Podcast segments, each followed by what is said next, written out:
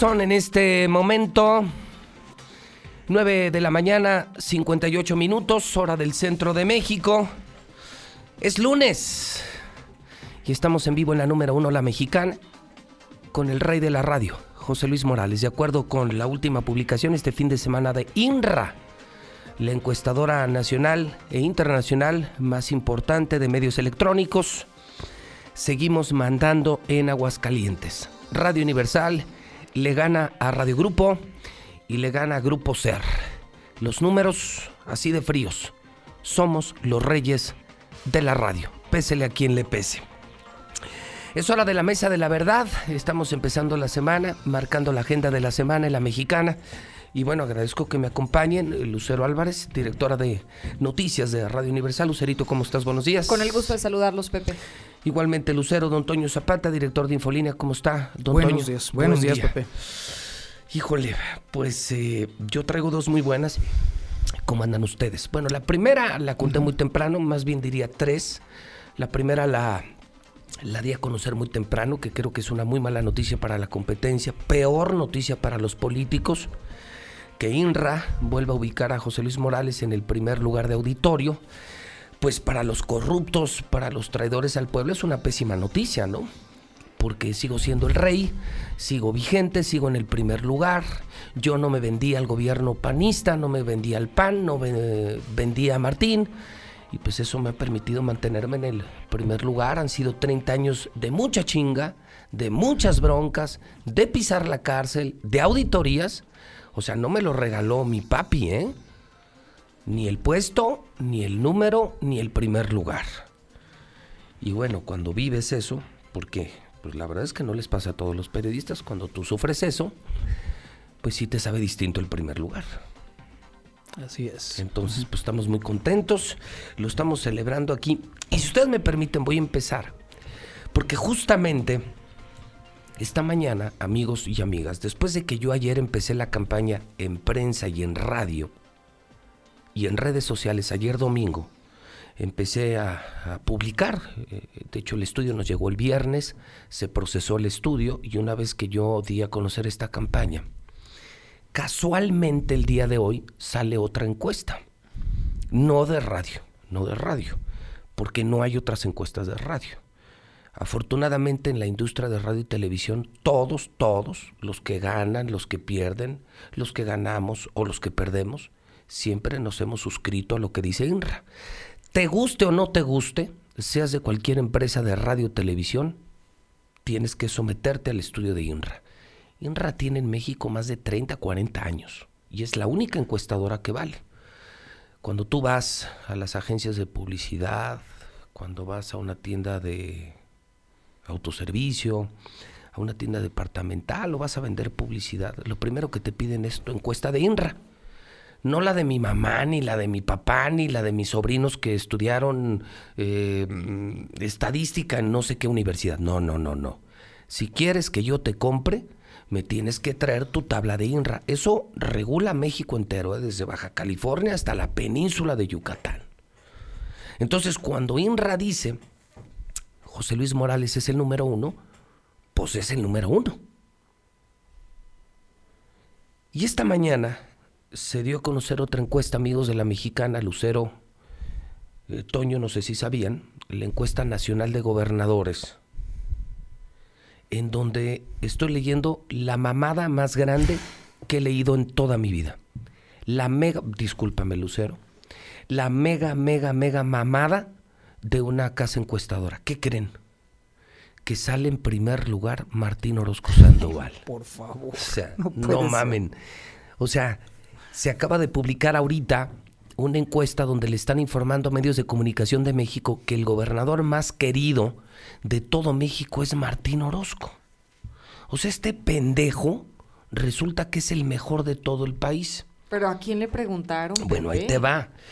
Otro dato de gran relevancia de esta encuesta, eh, mi querida Lucero, mi querido Toño, es, por ejemplo, que los primeros sitios los ocupan puros panistas.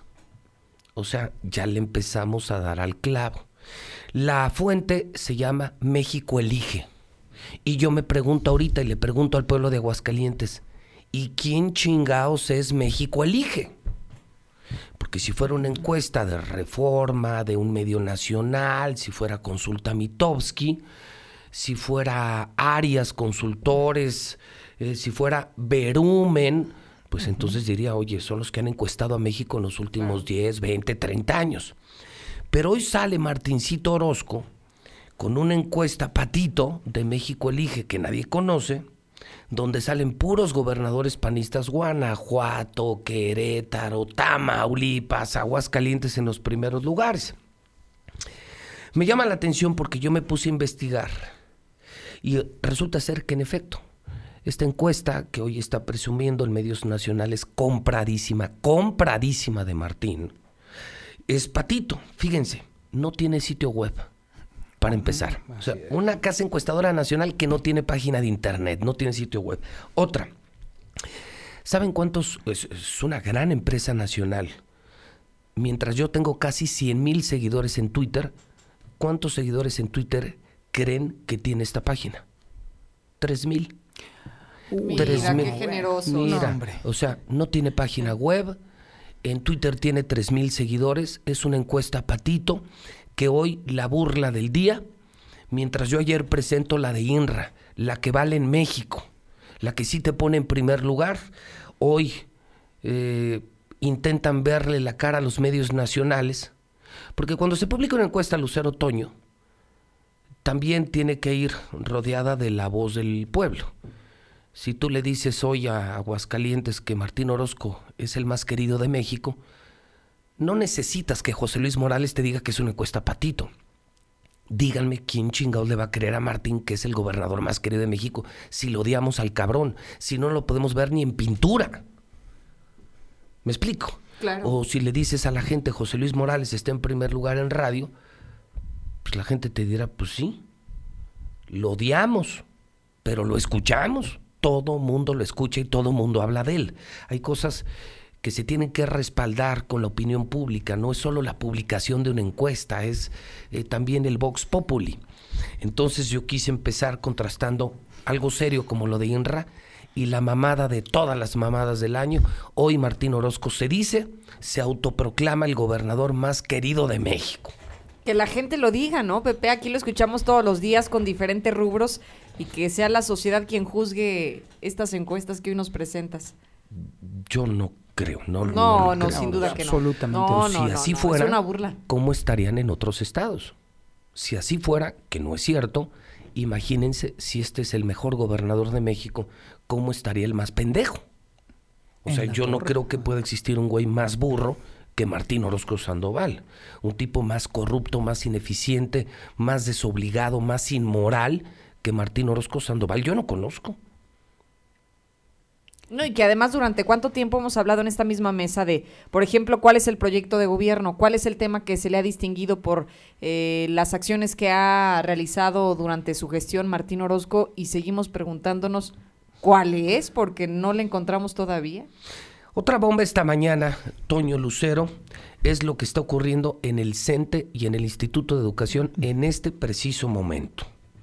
Me están informando que en efecto será una semana de manifestaciones que encabeza el CENTE, en donde están pidiendo ya abiertamente la cabeza de soberbios funcionarios como Antonio Arroyo, coordinador de asesores, Alfonso Delgado, secretario particular de Perechica, Lula Cardona, directora de Educación Básica, y Antonio Pérez, jefe de normales, que si no salen los eh, movimientos de maestros en la calle, serán mayores y van a incluir la salida de Raúl Silva, director del Instituto de Educación. Me confirman que hay paro en las normales desde hoy. Está colapsado el sistema educativo de Aguascalientes. Me dicen que se amplía y se va a ampliar a todos los niveles educativos del magisterio porque ya se cansaron de tanta humillación del gobierno de Martín Orozco. Hoy la amenaza es parar todas las escuelas de Aguascalientes. En el programa de inglés piden la salida de la sobrina de Martín Orozco Sandoval y de los hijos de Perechica. El encargado de la venta de plazas denuncian es un tal Alfonso Delgado.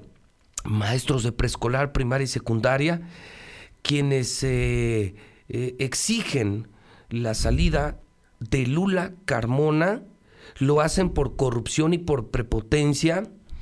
Hoy llevan a su oficina documentos donde exigen su salida por la venta de plazas, igual que el secretario particular. Estamos hoy empezando una semana complicadísima para el sector educación. Podrían parar todas las escuelas de Aguascalientes y exigen la salida de todos estos funcionarios y de hijos, sobrinos y sobrinas del gobernador que también se adueñaron del Instituto de Educación. ¿Se va a quedar solo el IEA? Yo me pregunto con qué va a operar el Instituto de Educación si despiden a todos los de Todavía el gobernador se dice muy querido. Exactamente, no tiene ningún sentido. Pero a, mí me, a mí me queda bastante claro que el gobernador tiene algo en la cabeza, va más allá pues, de, ser simple y sencillamente un intento tonto, este tipo de la encuesta. Eh, yo creo que es nada más para autosatisfacción y lo que está sucediendo en el Instituto de Educación refleja lo que realmente se está pensando. Entonces, sinceramente, no hay asidero entre lo que sucede en Palacio de Gobierno y lo que está sucediendo en la calle, entre la gente. O se la vende Manuela Pendini o se la vende Enrique Morán y se ponen un nombre y creen que van a engañar a la gente. Tú sal a las calles de Aguascalientes y pregúntale a la gente qué opina de Martín y tienen la peor opinión de Martín. Para mí lo del Instituto de Educación es nuevo. O sea, yo sabía que había broncas, sabía que había corrupción, pero no me imaginé que hoy formalmente iniciara un paro. Y hoy que vemos que el mundo sí reacciona ante las manifestaciones ciudadanas, lo que vimos en Bolivia, lo que estamos viendo en Chile, eh, lo que estamos viendo en diferentes lugares de México, híjole, eh, no sé en qué vaya a terminar, que le paren toda la educación al gobernador para que saque a su maldita familia, maldita familia, que solo están haciendo negocios, eso está cañón, ¿eh? Y que fíjate que habría sido muy sencillo haber parado en seco este problema, porque yo recuerdo que el pasado viernes se manifestaron en las instalaciones del Instituto de Educación exigiendo una audiencia con el director Raúl Silva Pérez Chica, misma que se les negó. O sea, no los recibió. No lo recibió argumentando temas de agenda, argumentando que simplemente no había tiempo para recibirlos y es por eso que hoy están tomando las instituciones eh, de escuelas normales ya están tomadas, ¿eh? están paradas todas las normales, el CRENA y dicen que van por todas las escuelas de Aguascalientes. El CENTE rompe con el gobierno de Martín Orozco Sandoval. Esa sí es nota, ¿eh? Sí, por supuesto. Y podría ser el escándalo de la semana. Se paraliza el sistema educativo, ¿no? Así es. ¿Qué más tienen ustedes? Fíjate que yo tengo un... Me salgo completamente de los temas que hoy pones en la mesa, Pepe, porque ha sido un escándalo que yo había escuchado durante semanas, pero que no se habría logrado confirmar hasta la semana pasada, y que tiene que ver con el uso que les dan a las oficinas del gobierno, y en este caso del gobierno federal. La semana pasada yo escuchaba mucho el run run de que habrían utilizado la oficina del superdelegado, concretamente su oficina, no solo las instalaciones de la Secretaría del Bienestar, sino su oficina particular, sin su autorización, sin su supervisión y además en fuera de horario de trabajo. Como para qué te gusta que las usen. No, no tengo ni idea. O sea, no eran horarios adicionales a su jornada laboral, simplemente estaban ahí malutilizando estas oficinas. Algunos han señalado que se trataba con un uso indebido, digamos, con la intención de tener intimidad en las instalaciones de, de la Secretaría del Bienestar. Y hoy ha salido esto a la luz pública a raíz de una denuncia que se tiene ante la Fiscalía General del Estado por uno de los que fueron sorprendidos dentro de la oficina de Aldo Ruiz. A ver, ¿y qué pasó? Bueno, ahí nada más estuvieron dos personas y son esas dos personas las que saben qué pasó al interior de la oficina de Aldo Ruiz. ¿Hombre y mujer? Hombre y mujer. Los dos trabajadores, evidentemente, de esta dependencia federal. ¿Se metieron a la oficina de Aldo Ruiz? Sí, claro, fuera de horario de trabajo y todo. ¿Y los esto lo denunció Aldo o quién lo denunció? No, lo denunció el guardia, que le tocó observar todo el merequetengue ahí. ¿Cómo? Sí, por eso es que ahora todo el mundo tenemos conocimiento del tema porque la denuncia llega ante la Fiscalía General o sea, ya hay una denuncia? Hay una denuncia por amenaza. ¿Cómo?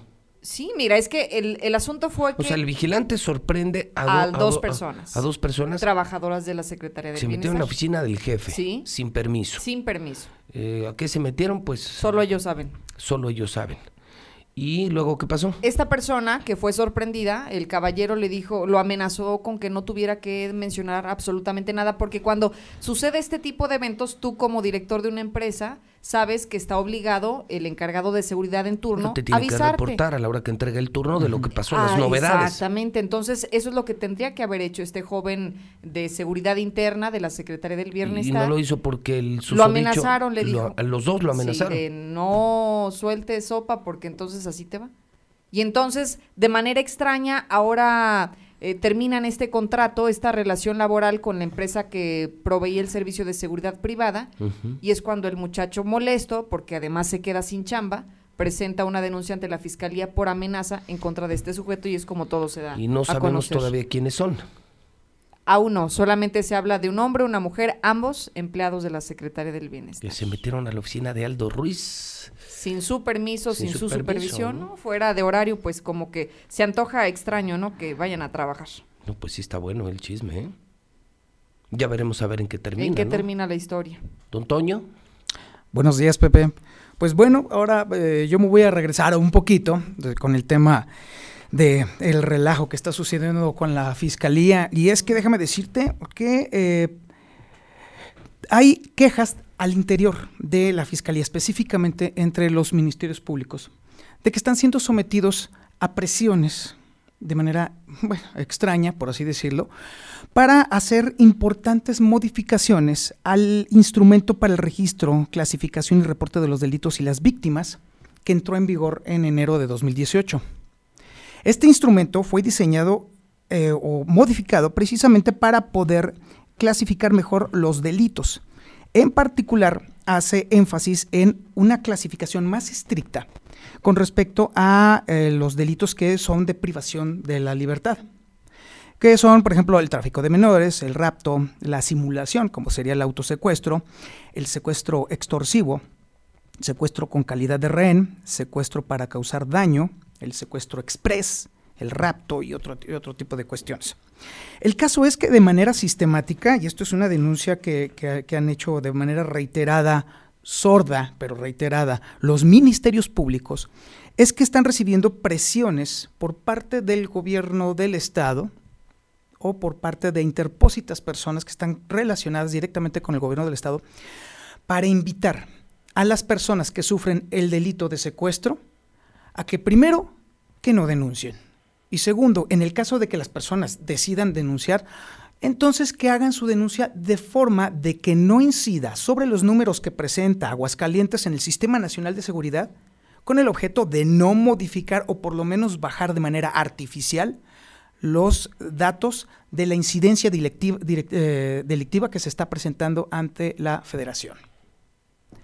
Entonces, esto coincide, esta, esta relatoría o esta historia coincide precisamente con la insistencia que ha tenido últimamente el gobernador Martín Orozco de precisamente de estarle tirando tierra a los gobiernos estatales por no dar información eh, coincidente o exacta precisamente al Sistema Nacional de Seguridad. Y entonces, Pareciera entonces que entonces está jugando uh, una especie del juego de la oca, está tratando precisamente de incidir a la baja de manera artificial los datos de los delitos que sí se están cometiendo en Aguascalientes para equilibrarse con los datos que, están proporcionando los otros eh, estados. El problema está aquí en que ahora las personas que van a denunciar un auténtico secuestro reciben la presión por parte de los propios ministerios públicos para que no denuncien ese delito. Y en segundo lugar, luego después por fuera se les llama por teléfono a esas personas para presionarlas de nueva cuenta para que entonces traten de, bueno, invitarlas a que no hagan esa denuncia porque les va a ir peor, porque les va a ir muy mal, porque incluso la gente malvada de Aguascalientes está presionando para saber quiénes son. Y si terminan por denunciar, entonces es una amenaza velada de que los van a poner en suerte contra, eh, con esas personas, con los delincuentes. No, pues entonces menos denuncias, ¿no? Claro. Si de por sí la gente no denuncia. Exactamente. Entonces esto está contribuyendo, a, así es, entonces a, bajarle la cifra negra de, la, bueno, más bien a incrementar la cifra negra de no denuncias por parte de la fiscalía, porque al final las personas terminan por doblarse. Tengo los nombres y los datos de personas que han dicho que han sido secuestradas a cambio de dinero por días completos y que al final la fiscalía, el personal de la fiscalía les pide, no, es que a lo mejor eh, hay que ponerlo como un secuestro express. Y las personas, por más que tratan de hacer la denuncia como tal, entonces al final termina mejor por salirse del esquema, porque la presión, tanto de la fiscalía por dentro y por fuera, pues es brutal. En vano, porque, pues yo insisto, yo creo que un gobernador pues, no debería de inventarse encuestas ni manipular las cifras de seguridad creo que debería de ponerse a trabajar. Si quiere ser popular Martín, pues que deje el alcohol, que se ponga a trabajar. Que dé resultados. Que dé resultados, que ya no robe, que viaje por el mundo, que traiga inversiones, como lo hicieron otros mandatarios, ¿no? Como lo hizo Otto Granados, Carlos Lozano, como lo hicieron otros. Y así ya no tienes que comprar encuestas. Y si quieres que bajen los delitos, pues limpia la policía ministerial, saca a los narcos y a los asaltantes de la fiscalía y santo remedio, ¿no? Pero el otro es seguir con el problema e intentar verle la cara a la sociedad. Todos sabemos en el estado en el que vivimos, por eso digo en vano, ¿no? Porque ¿quién le cree las encuestas a Martín? Pues ni su abuela. Yo no se las creo y creo que el pueblo tampoco. Y atentos, Lucero Toño, a lo que pasa esta semana con el Instituto de Educación. Parece que viene gordote, gordote el movimiento de maestros. Ya están hasta la madre de Perechica hasta la madre de la familia de Martín, que se adueñó de todo el Instituto de Educación. Estaremos pendientes, Pepe. Gracias, Lucero. Buena, semana. Toño, buena semana. Gracias, Pepe. Son en este momento 10 de la mañana, 19 minutos, en el centro del país.